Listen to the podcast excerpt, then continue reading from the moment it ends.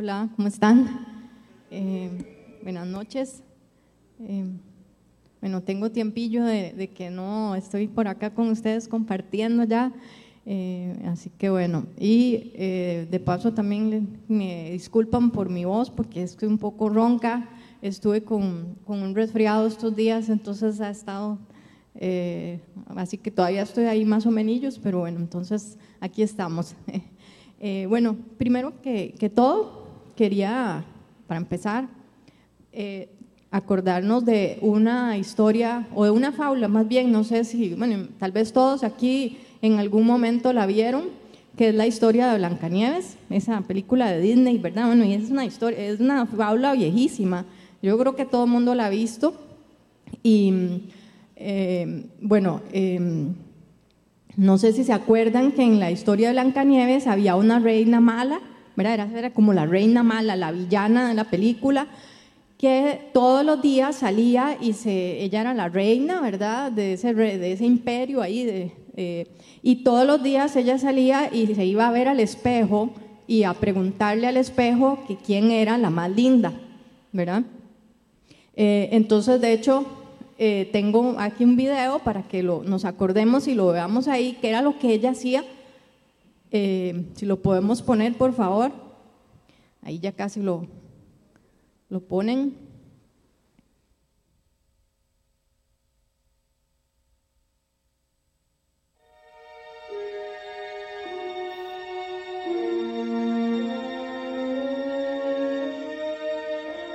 Esclavo del espejo, sal de la oscuridad, vuelve de la eternidad. A través del viento y del fuego, yo te invoco. Muéstrame tu rostro. ¿Qué deseáis saber, Majestad? Espejo mágico, dime una cosa. ¿Quién es en este reino la más hermosa? Muy admirada es su belleza, Majestad. Pero hay una joven que es más bella una criatura que brilla como una estrella. Por desgracia, ni vos superáis su beldad.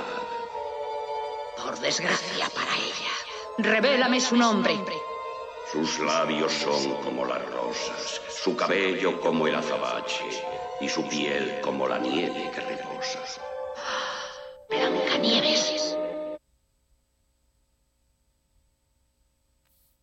Bueno, como pudieron ver, ¿verdad? Y es cuando ella le pregunta al espejo que quién es la más linda y se, se enfurece, ¿verdad? Porque el espejo le contesta que, que es Blanca Nieves, porque la reina y pues demuestra aquí que ella lo que quería era ser la más hermosa, ¿verdad? Obviamente ella buscaba, eh, pues, ¿verdad? Estaba muy interesada en su apariencia física, en su apariencia exterior y bueno, este, este ejemplo me gusta porque hoy en día la sociedad, no sé si, si verdad, todo nos pasa, que vemos que, que todo está muy enfocado en la apariencia externa, ¿verdad? No solo la apariencia física, ¿verdad? Sino también la apariencia externa en general, ¿verdad?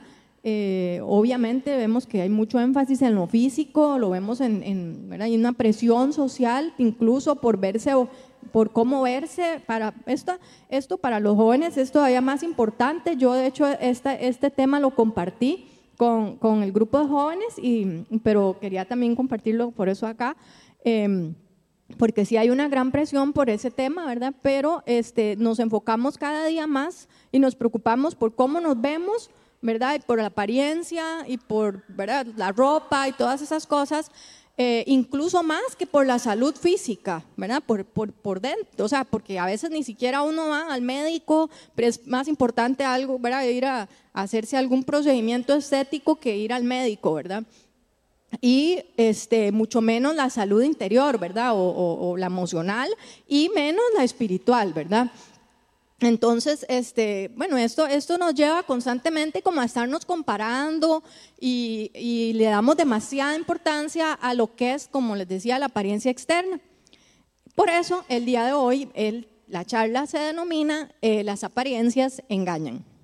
Y vamos a estar viendo este tema el día de hoy. Y bueno, primero a orar, vamos a entregarle la charla al Señor. Eh, Padre, te damos gracias por esta noche, te damos gracias porque eh, estamos aquí reunidos para buscar más de ti, para aprender más de ti, Señor.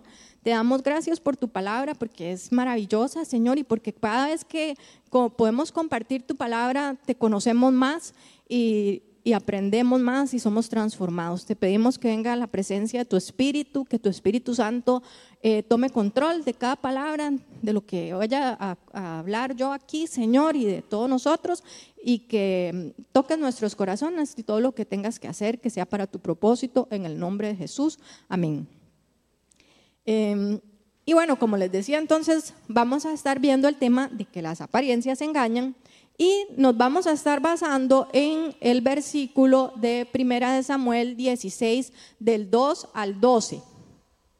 Y lo vamos a poner en la pantalla. Es muy largo ese versículo. Entonces, digamos, yo no lo vamos a leer todo porque, em, porque es bastante largo, pero yo les voy a explicar como el contexto de qué es lo que está pasando en esta historia. Es que esto es cuando Samuel, el profeta, eh, Dios le habla a Samuel Samuel era un profeta de Israel en la época de los reyes. Y él le habla, eh, fue cuando estaba el rey Saúl, que Dios había rechazado al rey Saúl porque había desobedecido y había hecho lo malo, ¿verdad? No, no había obedecido a Dios.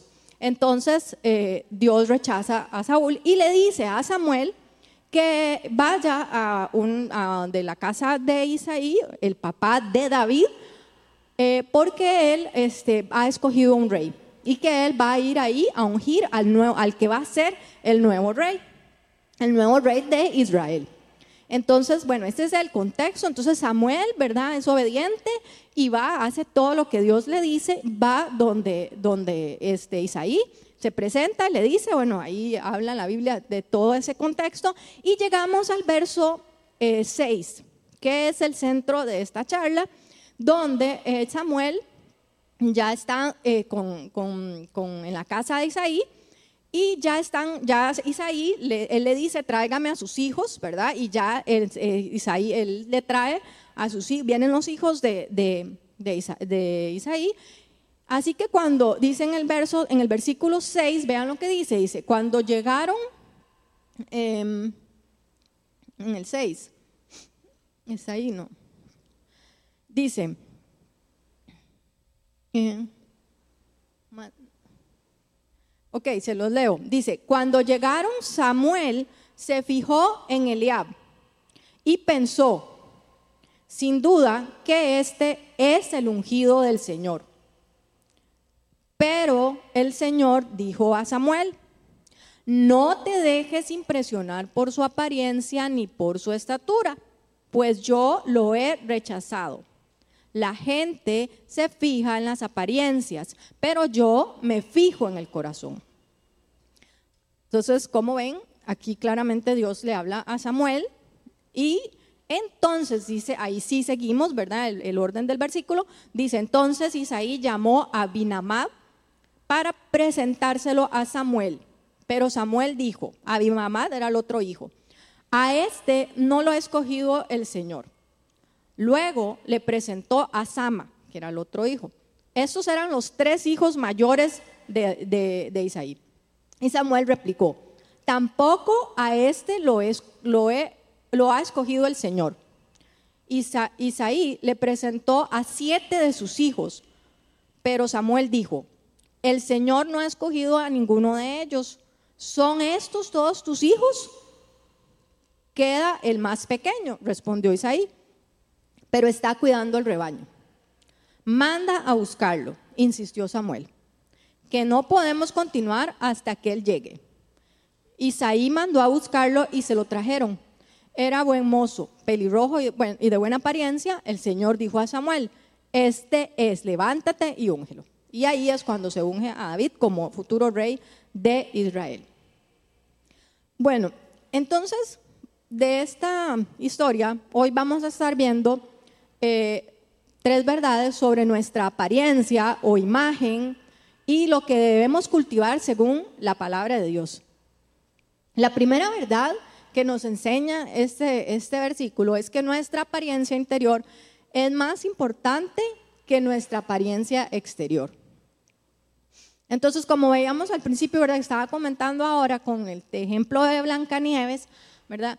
Eh, el mundo hoy en día, la sociedad nos impone como estándares, ¿verdad? Físicos, estándares de apariencia en nuestra imagen.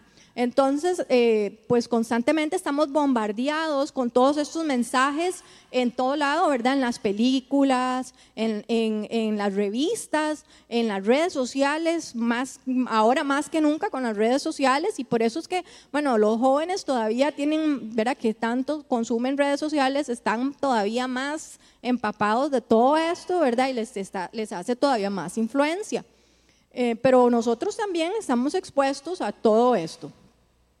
Y, bueno, al igual que el espejo, que la reina de Blancanieves, a veces terminamos viendo todas esas, ¿verdad? En las redes sociales, por ejemplo, pasamos como la reina tal vez de Blancanieves, comparándonos eh, con todo lo que vemos, ¿verdad? Con todas las imágenes que vemos y tal vez inconscientemente, inclusive estamos comparándonos y buscando hasta cierta medida la perfección, ¿verdad? La perfección en nuestra apariencia.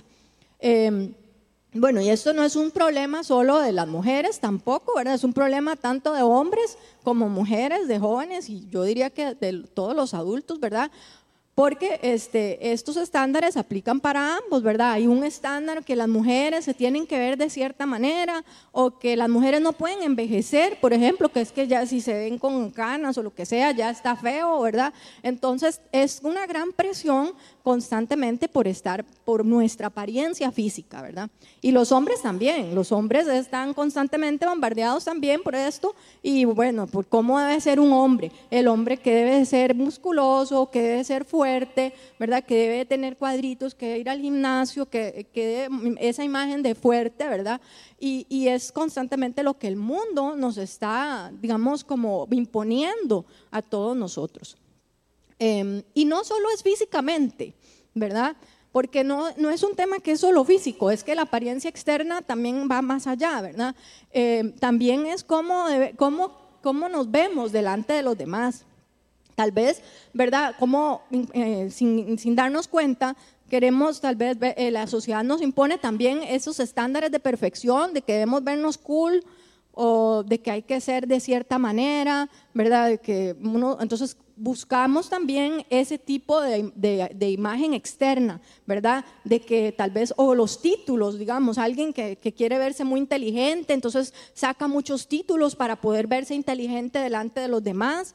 Em, y, siempre, con, o, incluso vemos también las personas que tratan de lucir, que tienen mucho dinero y usted ve, ¿verdad? Constantemente que publican y que tienen, no sé, un carro lindísimo ahí, último modelo. Eh, todo eso tiene que ver con, con nuestra apariencia externa. Eh, y, bueno, lamentablemente a veces uno, eh, todos nos afecta de alguna u otra manera. Cuando yo estaba en el colegio, yo recuerdo que eh, yo era como muy acomplejada porque mis compañeras del colegio me molestaban mucho por, también por mi, por mi forma de, verme, por mi cuerpo, porque yo era un poco gordita y entonces me molestaban mucho y yo estaba, durante todo el colegio yo pasé como acomplejada por, por cómo era digamos, ¿verdad? Ya después se me quitó por dicha, pero pasé muchos años de, de todo, todo mi colegio y hasta en años de la universidad acomplejada por, por mi cuerpo. Y creo que hay muchas veces que, eh, las, mujeres sufrimos mucho de esto también, ¿verdad? Em, y bueno, em, por ejemplo, yo, no sé, nosotros, mi esposo y yo, mi esposo Andrés, eh, tenemos muchos amigos que son solteros, ¿verdad? Y, nosotros este, vemos que muchas veces, bueno, están buscando y que se quieren casar y tienen ese deseo de casarse, ¿verdad? Pero de, eh, uno les pregunta, ok, y ve, tienen una lista de requisitos y, y todos esos requisitos, pues sí, hay cosas muy importantes, ¿verdad? Cualidades, pero también tienen sus requisitos externos, físicos, ¿verdad? Y, y, uno a veces piensa, bueno, ya hay alguien, digamos, hay una, un candidato o candidata y uno les dice, bueno, pero aquí está esta persona, ¿verdad? No sé, eh, vea, y, y tiene todos estos requisitos que usted quiere. No, es que no me gusta, ¿verdad? Es que no me gusta. Y siempre es la misma respuesta, es que no me gusta. Entonces, ahí nosotros al final consideramos que es que le están dando más importancia al aspecto físico al final, ¿verdad? Y, los demás requisitos, pues realmente como que no, no, no son importantes. Eh, y es importante tenerlo en cuenta porque pues si vamos a buscar una pareja para toda la vida, pues sería importante que consideremos que lo físico pasa, ¿verdad? Y lo que queda es lo de adentro, ¿verdad? Entonces, eh, eh, bueno, yo por dicha creo que en mi caso eh, yo le pedí mucho al Señor por un esposo y me concedió todo. Lo digo porque está ahí escuchando, entonces, para que no diga que no, que digo que no era un, ¿verdad? Que no era guapo. bueno, así que, ¿cómo, ¿verdad? ¿Cómo, ¿Cómo se identifican todos ustedes con esto? ¿Verdad? ¿Cuántos de ustedes se identifican, cuántos de ustedes en algún momento han vivido alguna de estas situaciones o se han sentido mal, digamos, se han sentido mal por su apariencia física? Digamos, creo que en la medida, yo creo que cuando estábamos adolescentes, casi todos, ¿verdad? En algún momento nos ha pasado. O también, ¿verdad? Puede ser, como les decía, por algún complejo que tengamos, no necesariamente solo por el cuerpo ni apariencia física, sino puede haber sido por, algún complejo que nos, que nos, que nos dijeron por, por algo externo también, ¿verdad? Porque, porque, no porque no habíamos estudiado, porque no teníamos un título, porque, ¿verdad? O porque no teníamos plata. Entonces muchas personas son... Eh, eh, ¿verdad? están acomplejadas porque no, porque no pueden aparentar, porque su apariencia, porque no tienen dinero. Entonces, eh, ahora, volviendo a la historia de Samuel, vamos a ir otra vez al verso 6 del versículo, que es, ¿verdad? Donde viene, eh, em, cuando dice que Samuel, vean aquí, lo vamos a poner en la pantalla, dice que Samuel eh, se fijó en Eliab y pensó, sin duda, que este es el ungido del Señor. ¿verdad? E, entonces, ahora, Eliab era el hijo mayor, eh, el primogénito. Eliab era el hijo mayor de, Isaí y era por ende el, hermano mayor de, David. Él era el primogénito. Em, y por ende, eh, digamos que en este sentido era lo lógico que Samuel, y ojo que aquí estamos viendo que era Samuel, el profeta, ¿verdad? Un profeta, y él aún así se dejó llevar por las apariencias, porque lo lógico era que él realmente que sí pensara que Eliab, al ser el primogénito, fuera como el que iba a escoger Dios, ¿verdad? Porque en la cultura hebrea el primogénito era súper importante, era la verdad, siempre el primogénito era el que heredaba las bendiciones espirituales, el que pasaba, este, el que era como el sacerdote de esa familia y que tenía que, ¿verdad? Era el, que, el, que le daban más importancia en, las, en, en, la, en la Biblia y en la cultura hebrea. Entonces, pues más por eso que era lógico, ¿verdad?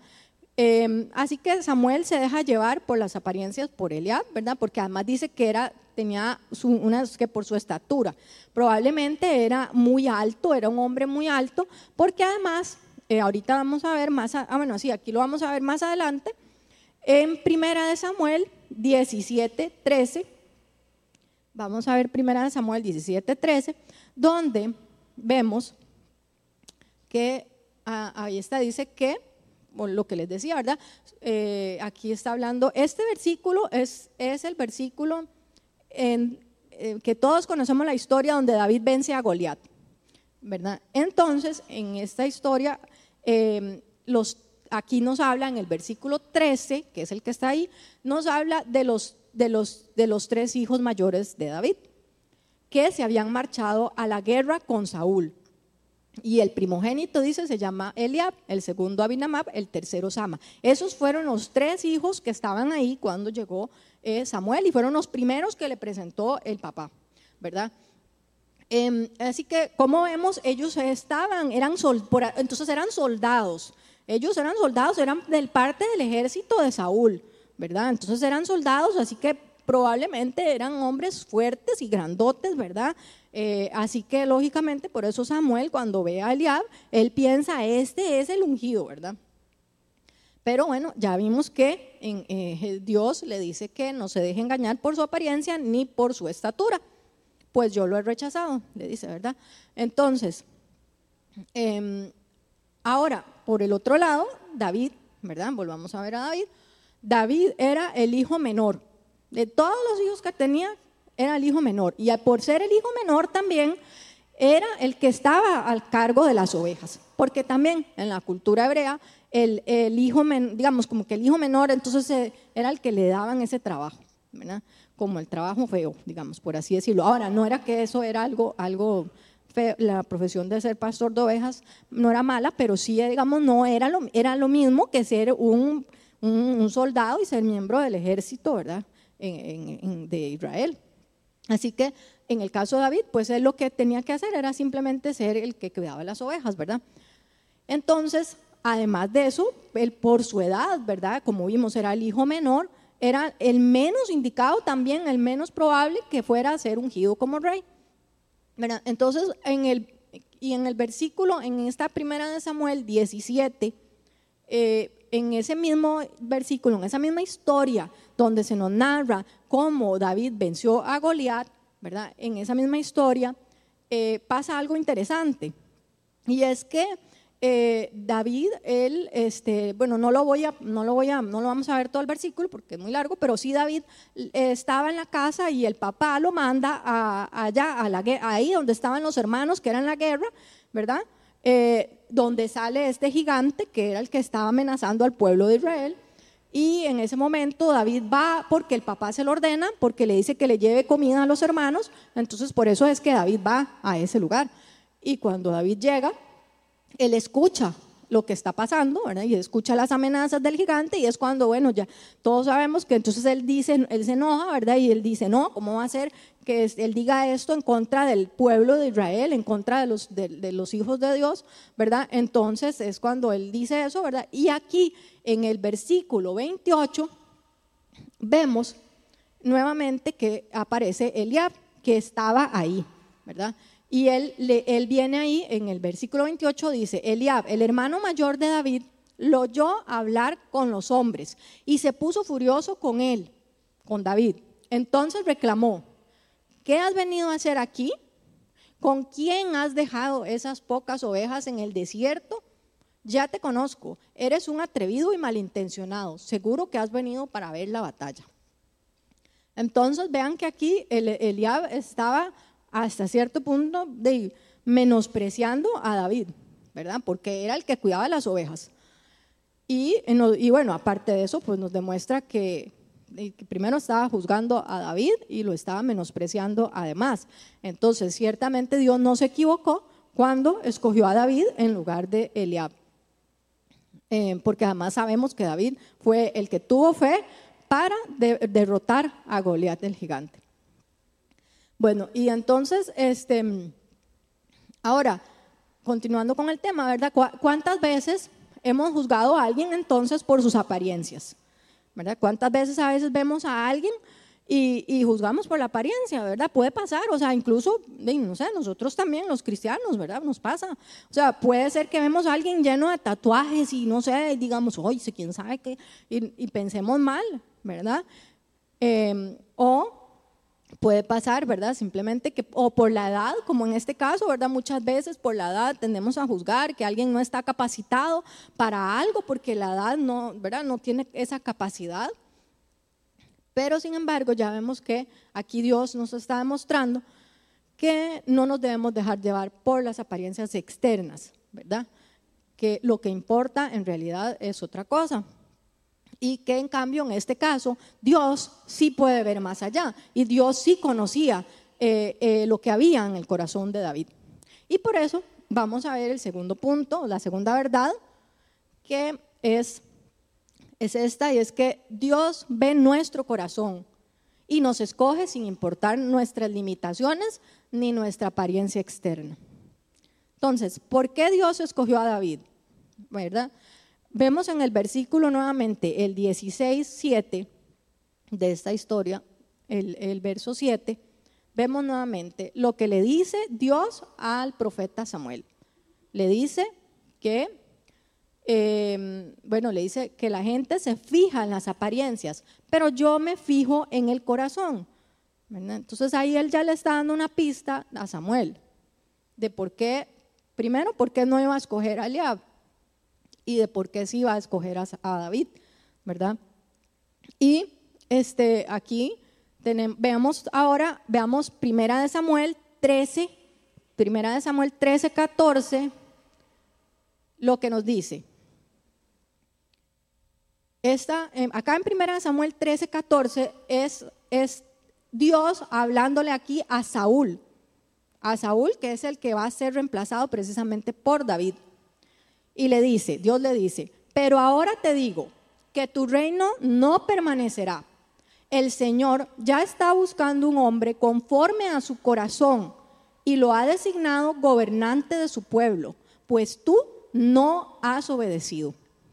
Entonces, aquí vemos que lo que está diciéndole está hablando sobre David, ¿verdad? Cómo va él a ungir a David. Así que podemos ver ahí que Dios dice que Saúl mm, lo rechaza porque no le obedeció, ¿verdad? Entonces, luego vemos en Hechos 13, 22, veamos Hechos 13, 22, eh, ahí está, sí, dice que tras, tras destituir a Saúl, puso por rey Dios, ¿verdad? Tras sustituir a Saúl, puso por rey a David, de quien dio este testimonio. He encontrado en David, hijo de Isaí, un hombre conforme a mi corazón. Él hará todo lo que yo quiera. Entonces vemos aquí claramente por qué Dios escoge a Saúl, eh, a David, o sea, por su corazón. ¿verdad? Y porque Dios, ¿qué es lo que quiere decir por su corazón? Porque Dios sabía que el corazón de David era el que él necesitaba para que fuera rey, ¿verdad? Para cumplir su propósito, porque David le iba a obedecer a Dios, porque David tenía lo necesario para hacer lo que Dios lo, estaba, lo iba a, poner a hacer, ¿verdad? Y, David era un hombre obediente. Si vemos, eh, nosotros leemos la Biblia, vemos que David en general era un hombre obediente, obviamente fue, eh, eh, y como todos nosotros, ¿verdad? tuvo limitaciones y se equivocó, ¿verdad? Él, cometió un pecado muy grande cuando, cuando, ¿verdad? cuando ya sabemos también esa parte de la historia, cuando cometió adulterio y, bueno, hizo cosas, después mandó a matar al esposo de, la, de la, de la mujer con la que se acostó.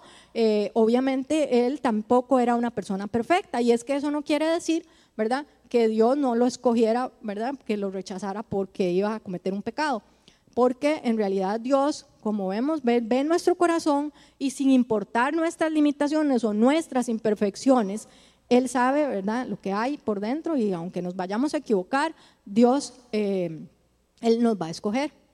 Eh, ahora, volviendo al tema, ¿verdad?, de, este tema de las apariencias, entonces, eh, sí, pues eh, tenemos, como decíamos, mucha presión porque el mundo, ¿verdad? sobre todo este tema, las redes sociales, todo nos, nos empuja a que sea perfecto. a vernos perfectos. De hecho, eh, eh, la aplicación está de Instagram, ¿verdad? Cuando, cuando surgió inicialmente, eh, era una aplicación de, solo fotografías, de poner fotos que tenían que ser eh, estéticas. Entonces se caracterizaba porque todas las fotos tenían que ser estéticas y entonces todo el mundo ponía fotos perfectas, eh, así editadas y perfectas y así fue como, así era, en su momento originalmente, luego fue cambiando porque no existe, nadie, no todo el mundo podría usarla porque no todo el mundo toma fotos perfectas, ¿verdad? Y ah, bueno, pues vemos que entonces a veces en las redes sociales lo que sucede es que muchas veces eh, la gente publica su vida perfecta, ¿verdad? Nadie va a estar publicando cosas, las cosas tristes, no pasa publicando, bueno, excepto ahora que estamos viendo esas historias tan feas, ¿verdad? De la, de la guerra, pues sí, pero, pero la mayoría de las personas, ¿verdad? Siempre están publicando lo mejor las mejores noticias, lo mejor de su vida. Nadie está poniendo todas las cosas difíciles que está pasando, ni, ni tampoco sus imperfecciones, ¿verdad? Y este, pues en realidad eso hace que muchas veces pensemos que todo tiene que ser así, perfecto, que tenemos que vivir de las apariencias, ¿verdad? Y entonces eso pasa que, que, lo, que lo que provoca, ¿verdad? Es que en ocasiones cuando hacemos algo lo hacemos incluso para quedar bien, ¿verdad? O para agradar a los demás. Entonces muchas veces incluso en las redes sociales también o en la vida en, general, hacemos las cosas para agradar a los demás, para quedar bien, para vernos bien, porque estamos cayendo también en eso, para quedar, para vernos bien, ¿verdad? Y en, en parte, digamos, ¿verdad? Es como, como, la, como la, la reina de Blancanieves, ¿verdad? Ella se veían en ese espejo buscando este, verse que ella quería ser la mejor, ¿verdad? Y en, o sea, como comparándose, ella se buscaba la comparación. Y este, bueno, en ese caso de la reina, pues no era no solo comparación, sino competencia, ¿verdad? Porque estaba compitiendo con lo que ella quería era ser la única hermosa, ¿verdad? Entonces, de ahí también había un problema de celos y vanidad. ¿Verdad? Porque también hacia eso es esto, ¿verdad? El, buscar la perfección, el buscar solo fijarnos en las apariencias externas nos lleva a eso, ¿verdad? También hasta caer en celos y en vanidad. Eh, ¿Qué nos dice eh, Lucas 18, 9, 14 sobre el tema de la comparación? Lucas 18, 9, 14. Vamos a leerlo porque es muy importante. Dice, alguno, dice, a algunos que está, aquí estaba Jesús y entonces él es el que está hablando aquí. Algunos que confiando en sí mismos se creían justos y que despreciaban a los demás, Jesús les contó esta parábola. Dos hombres subieron al templo a orar. Uno era fariseo y el otro recaudador de impuestos. El fariseo, puesto en pie y a solas, oraba, oh Dios, te doy gracias porque no soy como estos otros hombres, ladrones, malhechores, adúlteros, ni como ese recaudador de impuestos. Ayuno dos veces a la semana y doy la décima parte de todo lo que recibo. En cambio, el recaudador de impuestos eh, que se había quedado a cierta distancia, ni siquiera se atrevía a alzar la vista al cielo, sino que se golpeaba el pecho y decía, oh Dios, ten compasión de mí que soy pecador. Les digo que este y no aquel volvió a su casa justificado ante Dios, pues todo el que a sí mismo se enaltece será humillado y el que se humilla será enaltecido. Entonces aquí vemos, ¿verdad? Que en este caso eh, el fariseo, pues él buscaba, él creía que él era el, él, él quería aparentar, o sea, vivía, los, hoy en general hemos visto el tema, cuando se ha hablado del tema en la Biblia, ¿verdad? Hemos visto que los fariseos trataban de aparentar, ellos eran religiosos. Entonces, lo que hacían era para que los demás los vieran. Pero realmente, no, digamos, ¿qué había en su corazón? Aquí lo que Jesús nos está enseñando nuevamente es lo importante del corazón, de qué es lo que, nos, que él le agrada, ¿verdad? Que cómo debe ser nuestro corazón. Y en este caso, él está diciendo que el recaudador de impuestos, pues era un pecador, porque al final todos somos pecadores, pero tenía humildad, ¿verdad? Entonces, em, ahora, como, como por ejemplo nosotros, eh, eh, eh, la reina, ¿verdad? a veces podemos, como la reina Blancanieves, podemos estar fijándonos en el espejo Tal vez no necesariamente por la apariencia, exactamente por el, por el cómo nos vemos, que si nos vamos a ver más bonitos, ¿verdad? Que cómo me veo, que si soy la más bonita, que si soy, ¿verdad? El más guapo, el más musculoso. Pero tal vez estamos viéndonos buscando que somos los mejores, ¿verdad? Que somos los, los que tenemos eh, los más inteligentes o hasta los más buenos, ¿verdad? Tal vez incluso hasta, hasta que decimos, ay, yo soy el más bueno, como el fariseo, ¿verdad? Pero al final, eh, lo, importante, como estamos viendo, es lo que está en nuestro corazón y con quién tenemos que compararnos, ¿verdad? Porque eh, en realidad eh, la comparación, el mirarnos al espejo es ver, ver con quién nos estamos comparando. Nos estamos comparando con, con, Dios, nos estamos comparando con Jesús, que es nuestro estándar, ¿verdad? Él es nuestro ejemplo a seguir. Y como ahora vamos a ver Santiago, primera 23 em, al 25, sobre esto. Em, y es que dice así, dice, el que escucha la palabra, pero no la pone en práctica, es como el que se mira el rostro en un espejo y después de mirarse se va y se olvida enseguida de cómo es. Pero quien se fija atentamente en la ley perfecta que da la libertad y persevera en ella, no olvidando lo que ha oído, sino haciéndolo, recibirá bendición al practicarlo. Entonces, aquí vemos que ese, es el espejo que nosotros debemos ver, ¿verdad? El espejo que debemos nosotros buscar como creyentes, como hijos de Dios, el, donde debemos reflejarnos, porque la palabra de Dios es la que nos va a decir cómo estamos, quiénes somos, ¿verdad? Y esto nos lleva al tercer y último punto, que es que nuestro verdadero valor está en Cristo. Por ello es que debemos cultivar nuestra relación con Él. ¿verdad? Y eh, veamos Proverbios 27, 19. Dice en Proverbios 27, 19, el agua refleja el rostro, el corazón refleja a la persona. La Biblia nos es clara en insistirnos en que lo importante es lo que está en nuestro corazón. Em, de hecho, hay otro versículo, no, lo puse aquí, pero eh, donde a las mujeres Pablo les advierte que por favor, ¿verdad? Que no se fijen tanto en, las, los adornos ni en todas esas cosas, ¿verdad? Porque en lo que importa es eh, eh, cómo se, ¿verdad? Que sean mujeres virtuosas. Y Ok, ahora tampoco significa que no, ¿verdad? que no nos vamos a preocupar tampoco cómo nos vemos ni nada, porque eso no quiere decir, sino es dónde está puesto nuestro enfoque, ¿verdad? Y luego em, vemos también eh, Proverbios 4, 23, que es donde es este proverbio es muy famoso y es donde nos dice la palabra que por sobre todas las cosas cuidemos el corazón porque de él mana la vida. Entonces nuevamente vemos lo importante que es el que cuidemos nuestro corazón, el que cuidemos nuestro corazón y nuestra relación con Cristo. Porque ¿cómo vamos a cuidar nuestro corazón? Nosotros solos no podemos, ¿verdad? Para eso necesitamos de Dios, necesitamos de nuestra relación con Él y de la transformación del Espíritu Santo. Necesitamos estar en constante relación con Él para que, ¿verdad? Para poder mantenernos, para poder cuidar precisamente nuestro corazón. Entonces, em, ¿en cuál espejo nos estamos mirando? Em, a diferencia de la reina de Blancanieves, ¿verdad? Deberíamos nosotros como creyentes eh, buscar en el espejo de la palabra de Dios. Que la palabra de Dios sea la que nos diga a nosotros cómo nos vemos. Y yo creo que todos sabemos y cómo nos, pasa que cuando leemos la palabra, ella nos habla, ¿verdad? Y a veces uno ve la palabra de Dios y, dice, uy, sí, cierto, vea lo que estoy haciendo, qué barbaridad.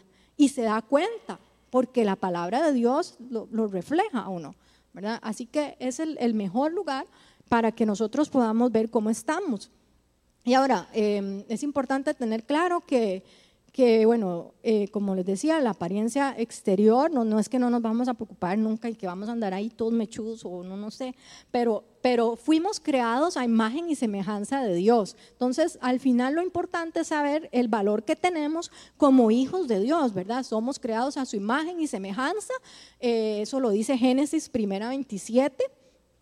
Y muy importante, el Salmo 139, Salmo 139, 13, 14 eh, nos dice que somos nosotros los cristianos, los creyentes, somos una creación admirable de Dios, independientemente de cómo nos veamos externamente, ¿verdad? Si somos altos, si somos pequeños, si somos jóvenes, si somos viejos, si somos musculosos, si no lo somos, si somos gordos o de la si somos, no sé, de, Palestina o de Israel, o si somos de Costa Rica o de Nicaragua no importa de dónde ¿verdad? estemos, o sea, siempre, si somos creyentes, somos una creación admirable de Dios. Así que ese es nuestro verdadero valor, eh, es el que, el que tenemos en Cristo como sus hijos. Y, por supuesto, para terminar, este, veamos en primera de Pedro eh, 1, 24 al 25, que dice que, porque todo mortal es como la hierba, toda su gloria como la flor del campo. La hierba se seca y la flor se cae, pero la palabra del Señor permanece para siempre. Entonces yo quería terminar con ese versículo porque al final todo es pasajero, ¿verdad? Y lo importante, ¿verdad? Es que lo que está en nuestro corazón y tener claro que las apariencias engañan, Así que no debemos juzgar por las apariencias, sino realmente buscar más allá y saber que lo importante es lo que está en nuestro corazón.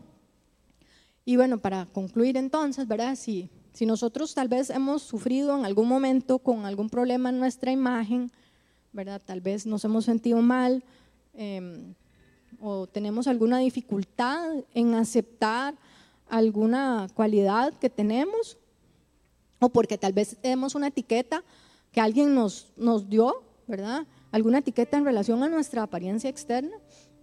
Entonces, eh, recordemos, ¿verdad?, de dónde, dónde viene nuestro valor. Recordemos que las apariencias son engañosas, que no es lo más importante.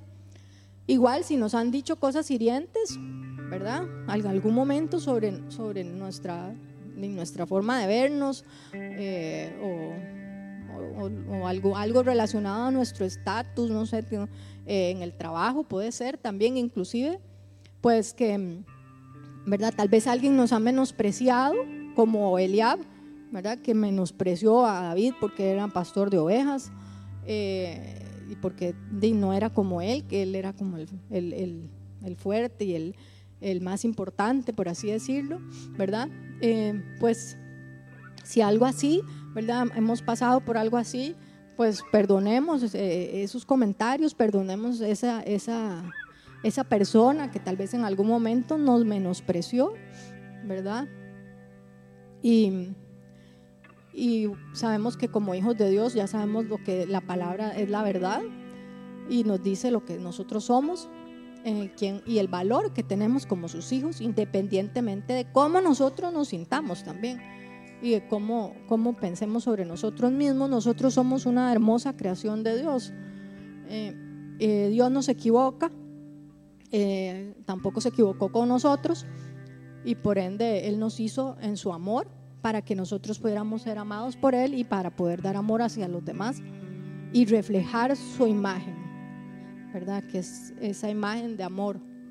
Em, así que tampoco debemos de compararnos con los demás, con las otras personas, eh, ni, estar, ni buscar esa aceptación o aprobación de otros, ¿verdad? Tal vez a veces buscamos que a través de lo que hacemos, de nuestras obras, buscamos aceptación pero debemos recordar eh, con quién debemos compararnos, que es con Cristo nada más y con su palabra. A es a Él a quien tenemos que obedecerle. Es a Él nada más. Él nos ama aún con nuestras debilidades y con nuestras imperfecciones. Tenemos que recordar que podemos tener imperfecciones y que podemos tener debilidades, pero que Dios nos ama aún con esas debilidades y con esas imperfecciones. Y bueno, vamos a, orar. Mm, bueno, Padre, en nombre de Jesús, te damos gracias. Espíritu Santo, te pedimos que, que vengas aquí en este momento. Señor, toma control de nuestros corazones, porque tu palabra dice que lo importante es lo que está en nuestro corazón, Señor. Que cuidemos nuestro corazón. Tu palabra dice que debemos darle valor al corazón y que tú ves lo que hay en él, Señor. Y en este momento, Espíritu de Dios, ven a este lugar y tócanos, Señor, porque solo tú ves nuestros corazones, Señor. Solo tú puedes ver lo que hay en cada corazón, Señor. Solo tú puedes ver lo que está en nosotros, Señor.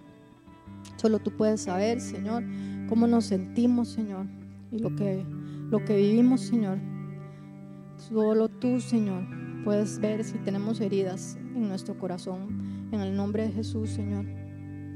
Si hay etiquetas, si hemos tenido algún complejo, hemos sentido, nos puede que sea tal vez en el pasado, no, no ahora, pero si en algún momento hay algo que todavía nos hace daño, tal vez quedó allí en el nombre de Jesús.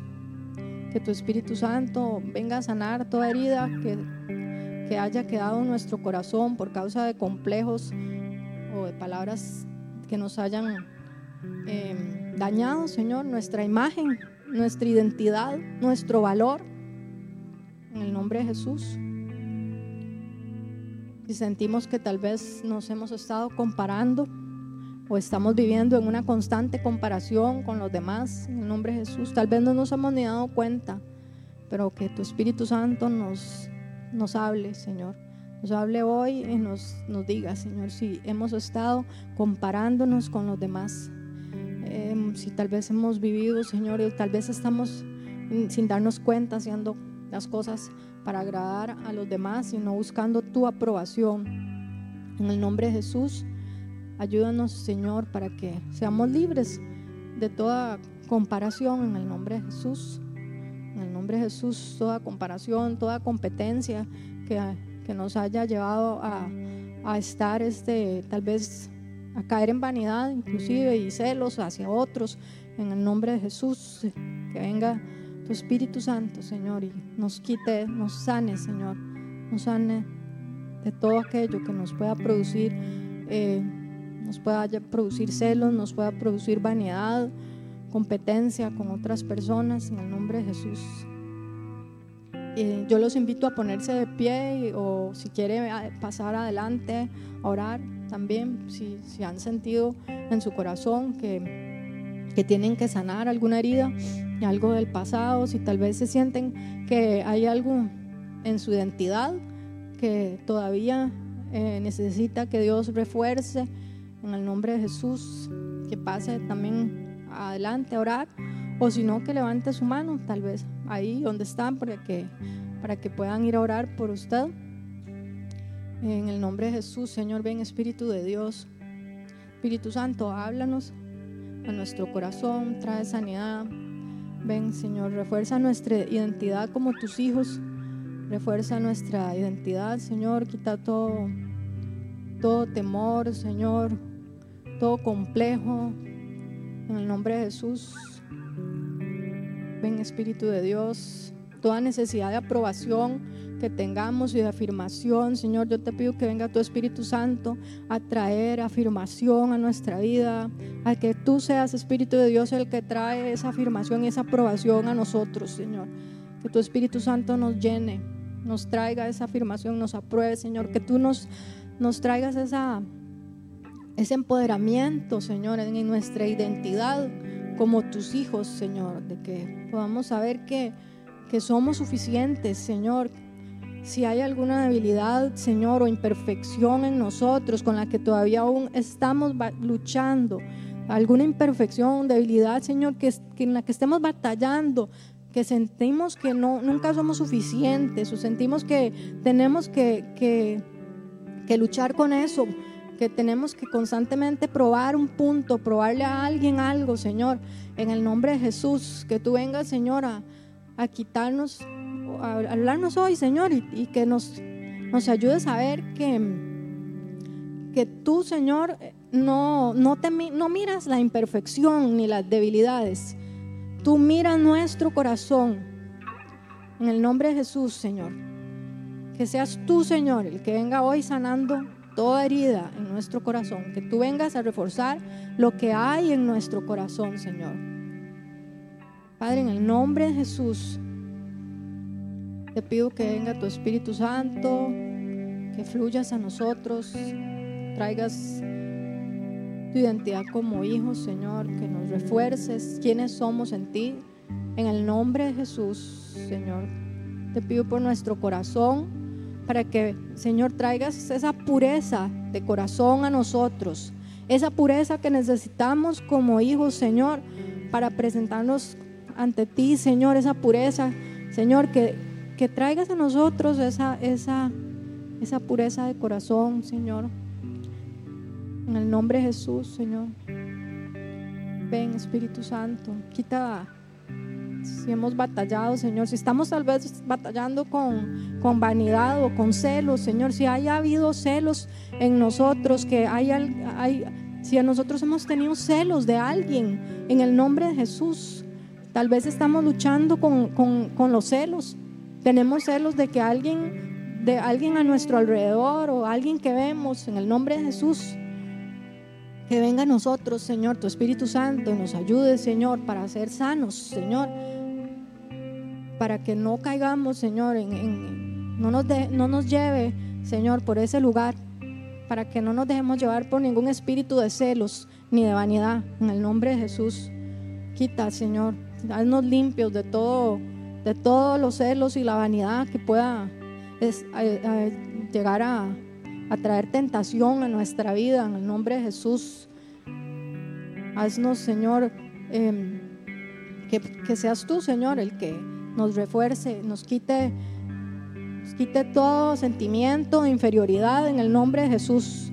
Tal vez son sentimientos de inferioridad o tal vez hemos caído en esa comparación constante en el nombre de Jesús ven Espíritu Santo, deja que, que tu Espíritu Santo sane, Señor, todo lo que nos lleva a, estar comparándonos.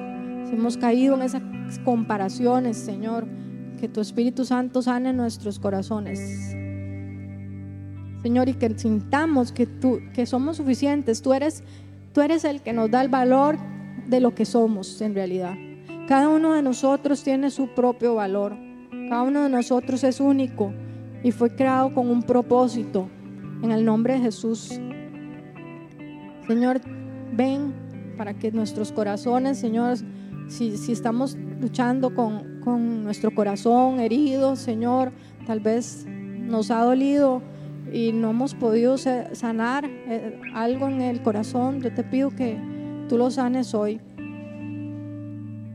Que sea tu Espíritu Santo, Señor, sanando nuestro corazón herido.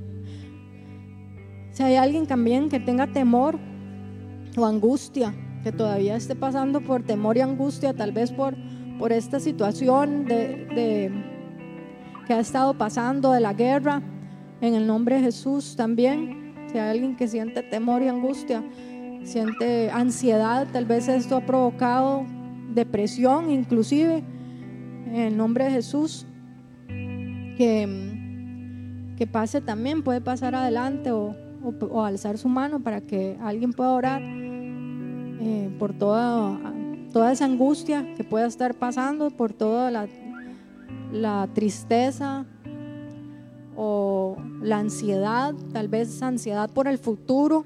En el nombre de Jesús, que tu Espíritu Santo venga a quitar toda ansiedad, toda tristeza. Ven Espíritu Santo, toda depresión que haya venido a atacar. Eh, en estos días reprendemos todo espíritu de depresión, todo espíritu de ansiedad, en el nombre de Jesús. Todo espíritu de tristeza, toda angustia, que venga tu paz en el nombre de Jesús. Ven a traer paz a nosotros, Señor, para que podamos eh, disfrutar de la paz que tú nos das, Señor, y poder ser portadores de paz. En el nombre de Jesús, que podamos dar paz, paz a otros también nosotros, Señor. Que podamos ser instrumentos de paz, Señor, porque más hoy, hoy que nunca, Señor, en el mundo afuera, Señor, se necesitan personas que puedan impactar a otros y a las personas van a estar cada vez, hay personas que están angustiadas, hay personas que, que están pasando, es, ¿verdad? Las noticias generan demasiada ansiedad, demasiada depresión en el nombre de Jesús, que, que podamos, que seamos impartidos de tu paz, Señor. Imparte paz en nosotros, para que podamos nosotros ser portadores de paz, para que podamos llevar esa paz a las personas que, que lo necesitan, Señor, si tal vez tenemos alrededor nuestro alguna persona que, con la que nos vamos a topar esta semana, que necesita, Señor, que, que le hablemos, que necesita que oremos por ella, Señor, tal vez necesita, tal vez está pasando por angustia y tristeza y esa depresión, Señor, que, que tú nos ayudes a hacer esos instrumentos. Nos ayudes a hacer ese instrumento y a poder llevarle paz, poder orar, Señor, e impactar la vida de, de las personas que, que, que nos topemos esta semana. En el nombre de Jesús. Amén. ¿Qué me sirve tenerlo todo?